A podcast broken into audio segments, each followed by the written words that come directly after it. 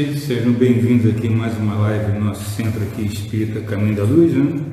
É com muita alegria e satisfação que a gente vem mantendo essa, essa boa prática de divulgação da nossa doutrina, essa impossibilidade de nos reunirmos aqui no nosso auditório, a gente continua com esse trabalho de divulgação através das lives. Né? Bom, daqui a pouco o nosso amigo Lindolfo vai nos falar, né? E eu vou fazer uma página agora aqui para como introdução do livro Fonte Viva, né? A Palavra da Cruz. Porque a palavra da cruz é loucura para os que perecem, mas não para nós que somos salvos, é o poder de Deus. Isso está em Paulo, primeira carta aos Coríntios.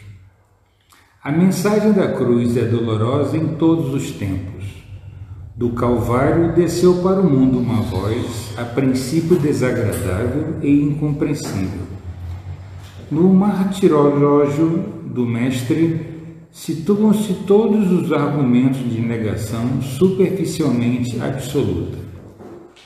O abandono completo dos mais amados, a sede angustiosa, a capitulação irremediável perdão espontâneo que expressa humilhação plena, sarcasmo e ridículo entre os ladrões, derrota sem defensiva, morte infamante. Mas o Cristo usa o fracasso aparente para ensinar o caminho da ressurreição eterna, demonstrando que o eu nunca se dirigirá para Deus sem o aprimoramento e sem a sublimação de si próprio. Ainda hoje, a linguagem da cruz é loucura para os que permanecem interminavelmente no círculo de reencarnações de baixo teor espiritual. Semelhantes criaturas não pretendem senão mancomunar-se com a morte, exterminando as mais belas florações do sentimento. Dominam a muitos, incapazes do próprio domínio. Ajuntam tesouros que a imprudência desfaz e tecem fios escuros de paixões obcecantes em que sucumbe, vezes sem conto, a maneira da aranha encarcerada nas próprias teias. Repitamos a mensagem da cruz ao irmão que se afoga na carne e ele nos classificará a conta de loucos. Mas todos nós, que temos sido salvos de maiores quedas pelos avisos da fé renovadora, estamos informados de que nos supremos testemunhos segue o discípulo para o Mestre, e quando o Mestre subiu para o Pai, na glória oculta da crucificação. Acho que é uma, uma página bem atual, né? A gente está presenciando esses dias de hoje, né? Muita gente querendo poder, domínio, né? E como fala que eles são, né? Dominam muitos, né? Mas não dominam a si mesmo. E com isso vão tecendo cada vez teias maiores, né? É, prendendo em, inúmeras reencarnações e não, e não evoluindo. Né? Então vamos nos lembrar disso, né, meus amigos? Bom, então agora vamos preparar para fazer a oração inicial, oração de abertura dos nossos trabalhos. Vamos solicitar a permissão dos nossos mentores espirituais aqui da casa, de Jesus Cristo e do nosso Pai maior, para que possamos dar continuidade a esses trabalhos aqui, nesses tempos de isolamento social, para que possamos continuar divulgando a doutrina espírita para quantos precisam e quantos precisam escutá-la e quantos necessitem. Te pedimos, Senhor Jesus e amigos espirituais, a sua proteção para o nosso amigo Lindolfo, que fará a palestra em breve que Ele possa nos trazer palavras para que possamos escutá-las e sejam de bastante produtividade para o nosso entendimento. Queridos amigos espirituais, solicitando então a vossa permissão, queremos, queremos dar por iniciado os trabalhos aqui na nossa casa no dia de hoje, dando graças a Deus. Boa noite a todos. Vamos então fazer a nossa, dando continuidade aos trabalhos, a nossa reflexão em torno do tema Evangelho, lição de fraternidade. Eu gostaria é, de iniciar trazendo uma obra básica o céu e o inferno. Está dando para ver Essa obra importantíssima, especialmente associada a complementar justiça divina. Então aqui nós temos comentários de Emmanuel sobre o livro O Céu e o Inferno. E lá no, na primeira parte, no capítulo 8, no item 12, Kardec vai explicar, conversar, um item curto sobre os anjos segundo o Espiritismo. Bom, então a Bíblia é repleta, repleta de interpretações simbólicas, de aparições e intervenções dos espíritos, então está lá um anjo. Kardec então vai explicar o que são os anjos segundo o Espiritismo, que eles conquistaram essa condição evolutiva. Então, são espíritos que evoluíram e, através do trabalho, é, atingiram um nível de perfeição, né? perfeição relativa porque absoluta é Deus, para si mesmo. E essa é a nossa lei, comenta Kardec. A nossa norma de conduta deve nos levar a esse fim. Tudo que é conforme o bem. O bem é praticar o bem, praticar benevolência, praticar caridade. E evitar tudo que lhe for contrário. Então, o homem sofre porque se divorciou dessas leis, das leis divinas. Então, o anjo não é um ser sobrenatural, ele é uma conquista representa o esforço, o trabalho, o foco, a dedicação no processo evolutivo. E aí, Emmanuel, então, na lição 54, está dando ver? Na lei do bem, ele nos diz que muitas vezes nós perguntamos de alma inquieta o que vem a ser o bem. Então diversas interpretações surgem ao redor dessa questão em toda parte o que é ser ser uma pessoa do bem, praticar o bem. Então ele responde que o bem genuíno será sempre o bem que possamos prestar na obra do bem dos outros. Colhestes pedradas na construção a que te dedicas. No entanto, compadece-te da mão que te ultraja, interpretando-lhe os golpes por sintomas de enfermidade. Ouvistes frases é, insultuosas em torno do teu nome, e registras a agressão por loucura daqueles que as pronunciam sem alterar-te no auxílio a eles. Sofreste assalto na tarefa que realizas, mas não te revoltes contra a injúria dos que te invadem a seara do esforço nobre, trabalhando sem mágoa no clima da tolerância. Podes falar com razão a palavra acusadora contra o adversário que te feriu. Contudo, reconheces ofensas por crises de ignorância, e nem de leve te afastes da desculpa irrestrita. Tens bastante merecimento para o destaque e te ocultas nas atividades silenciosas sem fugir da cooperação junto daqueles que te dirigem. Conservas a possibilidade de reter o melhor quinhão de vantagens e não te lembras disso, ofertando o melhor de ti mesmo aos que te comungam a experiência. Conclusão de Emmanuel é que o bem é luz que se expande na medida do serviço de cada um ao bem de todos e com esquecimento de todo o mal. Sem afetação de santidade, ajudemos o próximo a fim de que o próximo aprenda a ajudar-se. Sem cartaz de virtude, esqueçamos as faltas alheias, reconhecendo que poderiam ser nossas, diante da fraqueza que, das fraquezas que carregamos ainda. Recorda que se há espíritos transviados ou injustos em decúbito moral pelo caminho, são eles tão necessitados da parcela do teu amor quanto os famintos a quem dás espontaneamente o pão. A felicidade real nasce invariavelmente daquela felicidade com que tornamos alguém feliz.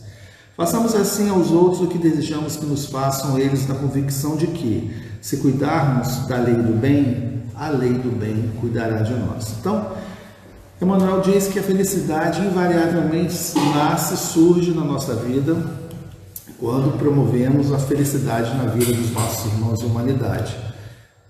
Então, as pedras do caminho, as incompreensões, as dificuldades, as injúrias, as perseguições são Características do nosso mundo de prova e expiação. E o que caracteriza o verdadeiro espírita é exatamente a maneira como nós respondemos a essas provocações. Então vamos refletir mais, é, buscando no Evangelho lições fantásticas de fraternidade que foram promovidas por homens, pessoas comuns, mas que evoluíram, que melhoraram, que se transformaram e deixaram para nós essas lições da prática do bem invariável e incansavelmente. No capítulo 5 do Evangelho, os Espíritos nos dizem que caridade e humildade é a senda de salvação. Mas salvar-se de quê? Existe uma oração de Fernando Pessoa, até que a Maria Bethânia gravou, no final dessa oração ela diz, né, ela na interpretação do, do texto de Fernando Pessoa, Senhor, livra-me de mim.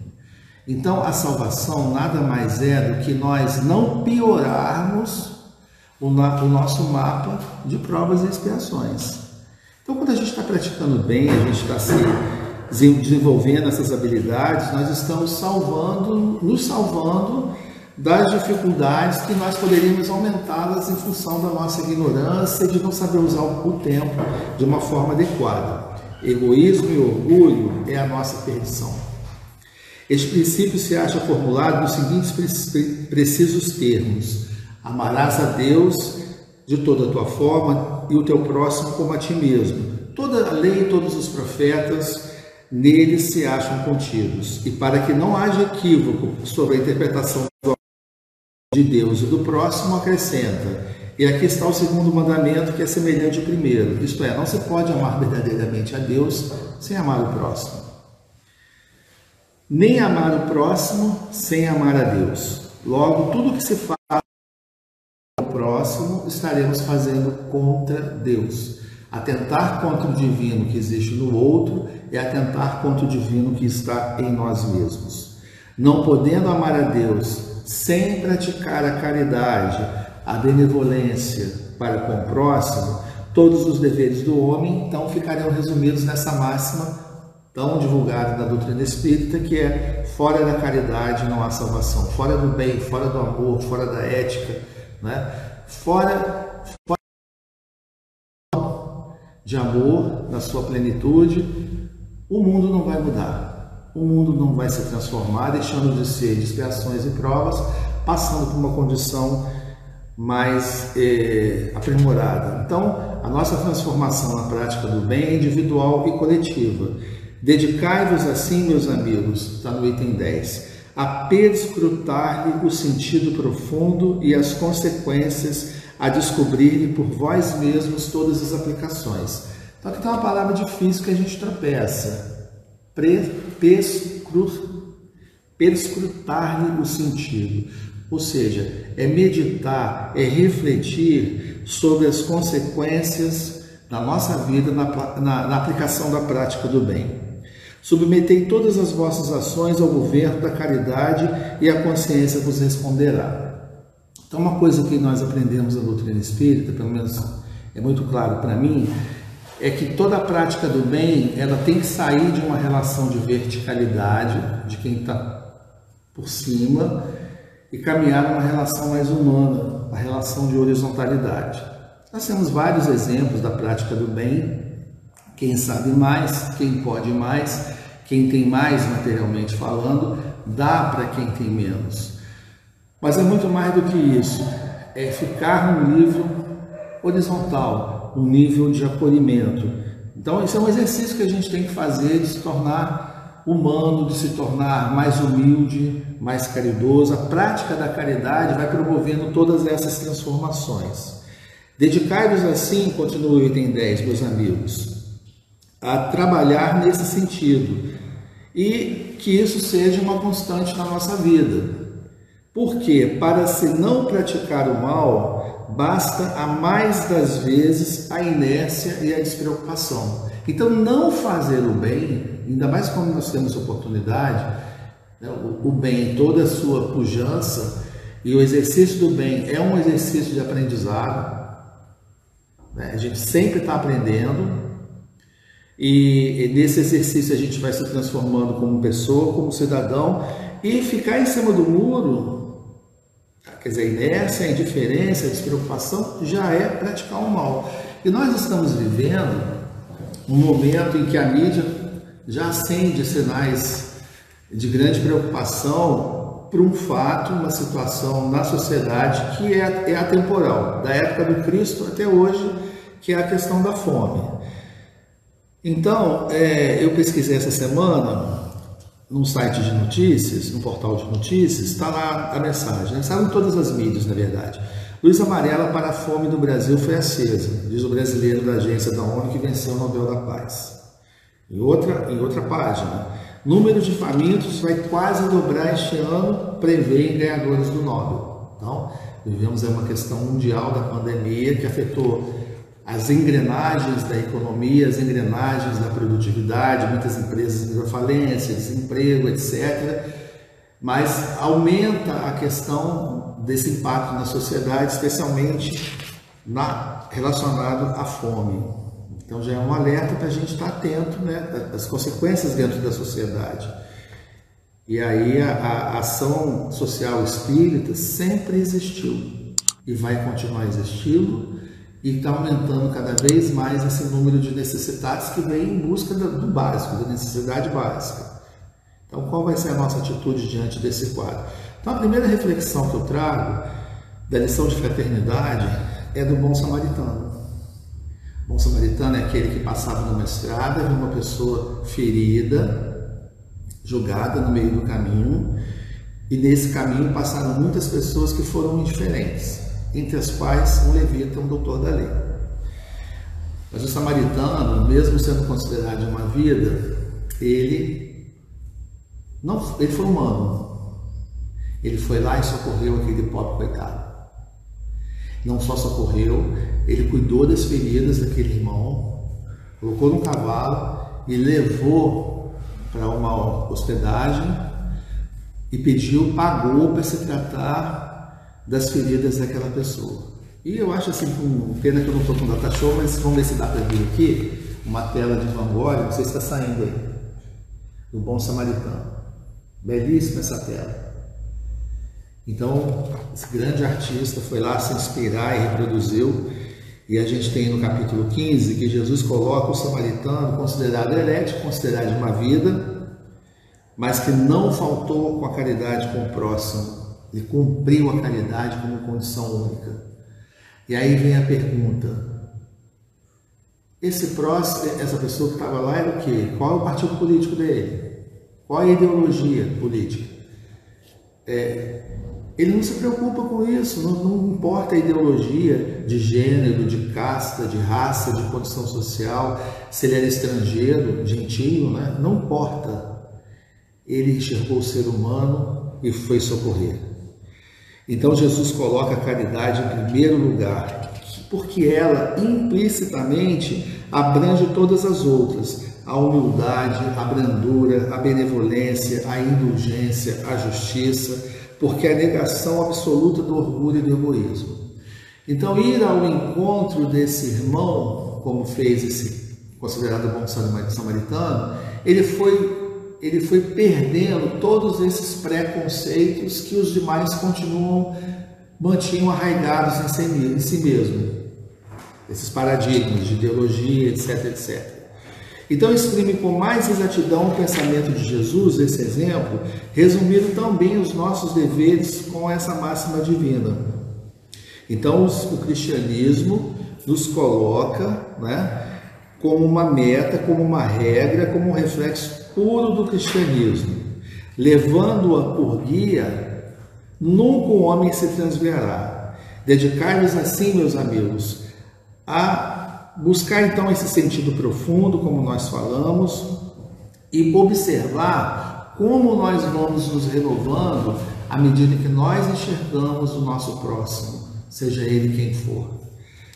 Bom, nós temos um outro exemplo fantástico também para que a gente possa trazer a nossa reflexão de lição de fraternidade. Então, a primeira que eu pensei foi o samaritano, indiscutivelmente um ser humano que a gente não, quer, não sabe nada a respeito dele, nem de quem praticou o bem, nem de quem recebeu o bem, mas foi humano, foi ético, foi cristão.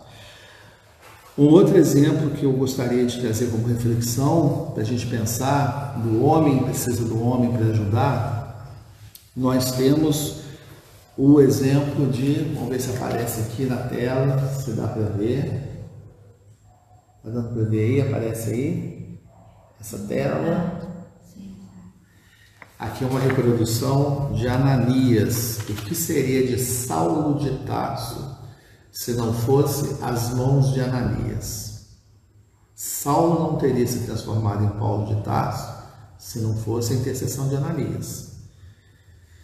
Então, diz-nos apóstolo Paulo, uma psicografia é, feita em 1860 em Paris: Esforçai-vos, esforçai-vos, pois, para que os vossos irmãos observando-vos, sejam induzidos a reconhecer o verdadeiro Espírito, o verdadeiro cristão numa só e mesma pessoa. Dado que todos quanto praticam a caridade são discípulos de Jesus, sem embargo de seita a quem pertençam. Então, nesse exemplo de Ananias, Saulo era um perseguidor implacável, assassino. Ele era fortemente é, inspirado pela questão de defesa dos preceitos judaicos de uma forma bastante violenta, bastante virulenta. E ele se transforma nas mãos de Ananias, como eu falei. Então, para a espiritualidade, essa mensagem de, do apóstolo Paulo tem um significado especial porque ser cristão independe da sua filiação religiosa. Pode ser católico, espírita, budista, protestante, é, não importa a sua filiação, mesmo que você não tenha. Se você pratica o bem desinteressadamente, você está conquistando a sua auréola de luz e particularmente essa questão do pós-vida na Terra, o livro Voltei, o irmão Jacó, Frederico Figner, que foi presidente da FEB, né, teve um papel atuante na FEB, ele fundou a, a, a gravadora Odeon, a Casa dos Artistas. Então, no livro Voltei, na sua psicografia, ele fala de uma praça onde tinha um templo onde se congregavam pessoas de diversas é, filiações religiosas, não importa a crença, mas vão depurando isso na espiritualidade, que é a questão da ligação do, com o divino. Importa se você é judeu, protestante, como eu falei, o que importa não é a questão da seita que você praticou aqui na Terra, a que você pertencia, mas sim o seu olhar de é, justiça, amor em benefício do próximo, que está aí representado muito bem por Ananias. Então, Ananias era, era um sapateiro em Maús, ele é citado em Atos dos Apóstolos, muito importante a nossa leitura, não só do livro Voltei, que eu comentei agora, mas também do livro Paulo Estevão. E ele foi conclamado, está na narrativa é, do capítulo 9, versículo 10 de São Lucas, ele é conclamado por Jesus a socorrer Saulo na sua cegueira. Então, ele não estava só cego, ele estava abandonado. E ele, ele, as pessoas que o conheciam tinham pavor, ódio, repulsa daquele, daquele homem, daquele infeliz ali jogado na estrada. Então, Emmanuel, através da psicografia do Chico Xavier, ele vai contando essa trajetória da alma enferma do Saulo que se transforma em Paulo de Tarso. E quando ele cai Saulo faz uma pergunta importantíssima. Então, se o tema é lição de fraternidade, ele diz: Senhor, o que queres que eu faça? Então, muitas vezes, a queda, o tombo, a humilhação é importante para a gente dar, é um parto para renascer um novo homem, um novo sujeito. Então, ele cego, ele tem a visão de Jesus e pergunta: O que queres que eu faça? Né? Então, é, nesse meio tempo, ele muda toda a sua trajetória porque ele tinha um ódio muito grande contra Ananias, porque a sua noiva, ela havia sido, como se chama a noiva de Saulo, irmã de Abigail, irmã de Estevão, ela pouco antes de morrer, ela se converte ao cristianismo. E aí é justamente o Ananias que tinha é, registros né, da, daquilo que se tinha, que se era divulgado. Não era, o evangelho não era escrito, né? a tradição era oral, mas os poucos registros escritos que haviam, Ananias conservou e ele vai conversar sobre Saulo, com Saulo sobre a vida do Cristo. Então, tal qual a passagem do bom samaritano, Saulo é levado para um hotelzinho, né, um hoteleiro, e ele cuida, Ananias né, cuida de Saulo, e aí começa toda a sua transformação a partir, até que ele vai recuperar a visão pelas mãos de Ananias. Então, Ananias vai rezando, vai dando passe, e aí vem surgindo um outro homem, que é Paulo de Tarso, o convertido que não poderia chegar a essa possibilidade de ação isolada no mundo, porque ele queria destruir, ele queria matar, ele queria perseguir os cristãos. E aí foi um pobre velhinho, ser humano. Isso é importante dizer que o evangelho é de acolhimento, que não importa a idade, qualquer um pode trabalhar e ser útil. Ele vai atender o chamado do Cristo e socorre o nosso querido né, divulgador do Evangelho, que foi Paulo. Então, conhecer essa trajetória, esse processo de transformação, esse processo de renúncia de um homem velho para um homem novo, eu volto a falar nisso. Aconteceu por conta da intervenção do Ananias. Então, todos nós somos chamados. Né? E uma outra passagem muito interessante que eu gostaria também de trazer aqui o exemplo de um homem, de uma pessoa comum e que se transformou foi São Pedro. Vamos ver se sai a imagem. É uma tela. A imagem vale mais né, do que mil palavras.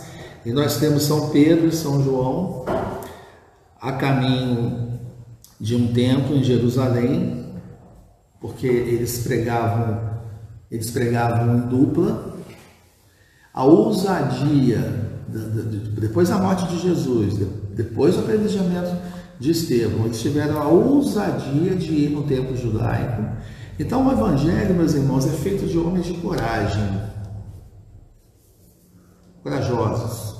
Esse negócio de ficar em academia, só peitoral e bíceps e, e não faz um gesto de caridade para ninguém eu pergunto que homem é esse, né? Então, é, aqui nós temos São Pedro, que foi pescador, num ato de coragem, ele vai num templo judaico para pregar o evangelho. Quem está lá no templo está lá nada mais nada menos do que um coxo, um aleijado. E esse aleijado pede uma esmola. Ele já estava ali estrategicamente no meio do caminho para pedir esmola. E para o judeu a demonstração pública da sua comiseração, da sua misericórdia com quem sofria, dar esmola para todo mundo ver, era um ato de louvor. E só que Pedro não tinha dinheiro, né? Nem Pedro nem João, eles não tinham nada. Mas o que, que ele responde? Três minutos, três minutos não dá para ninguém pensar, já está na reta final. Mas ele responde que não tenho ouro nem prata, mas o que eu tenho eu te dou deu as mãos para ele, olhou nos olhos dele, deu as mãos para ele, levanta-te e fica curado.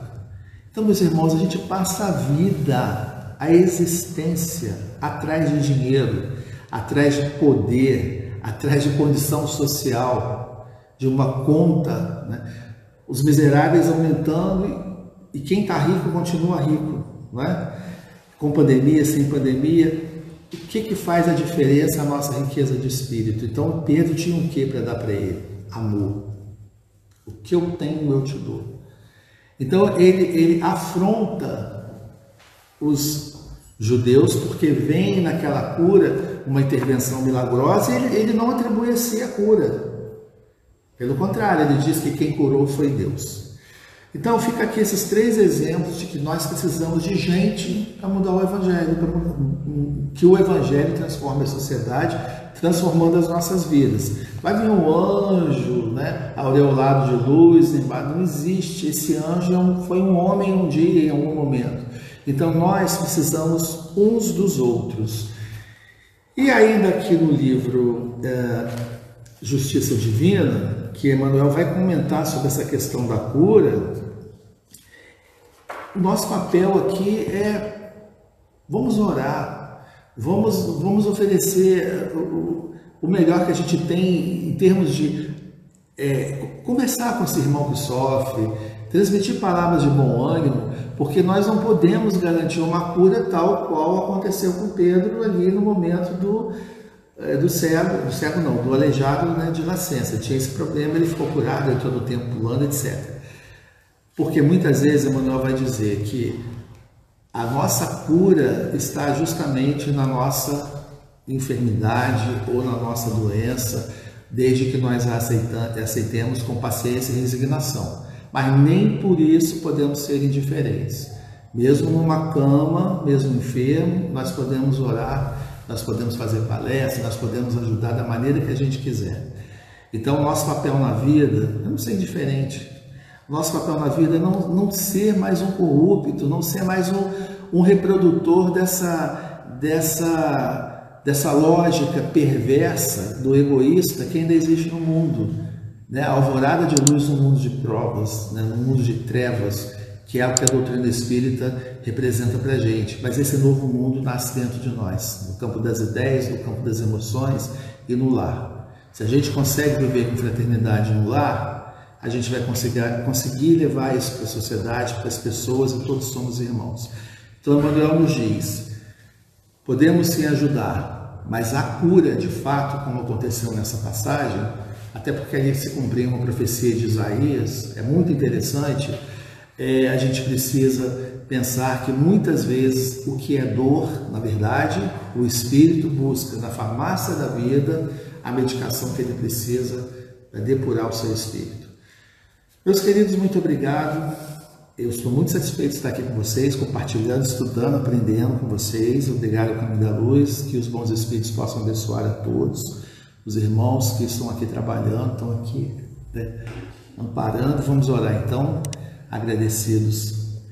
Senhor Jesus, muito obrigado pela oportunidade de estarmos em Teu Santo Nome reunidos te pedimos pelos, por todos os nossos irmãos que ainda se encontram afastados do conhecimento, da prática do bem. Te pedimos por todos, sejam encarnados ou desencarnados, que o teu amor possa nos iluminar, nos transformar em instrumentos da tua bondade, da tua paz agora e sempre. Obrigado a todos pela oportunidade de serviço, obrigado pelos nossos amigos espirituais que estão aqui conosco, que cada lar que nos assista, nos assiste receba também as bênçãos do alto. Pai nosso que estais nos céus, santificado seja o vosso nome, venha a nós o vosso reino de amor e bondade, seja feita a vossa vontade, assim na terra como nos céus. O pão nosso de cada dia nos dai hoje. Perdoe as nossas dívidas à medida que perdoamos os nossos devedores. Não nos deixeis entregues às dificuldades e às tentações e livrai-nos de todos os males. Que assim seja. Muito obrigado e que o caminho da luz continue com esse trabalho maravilhoso toda sexta-feira.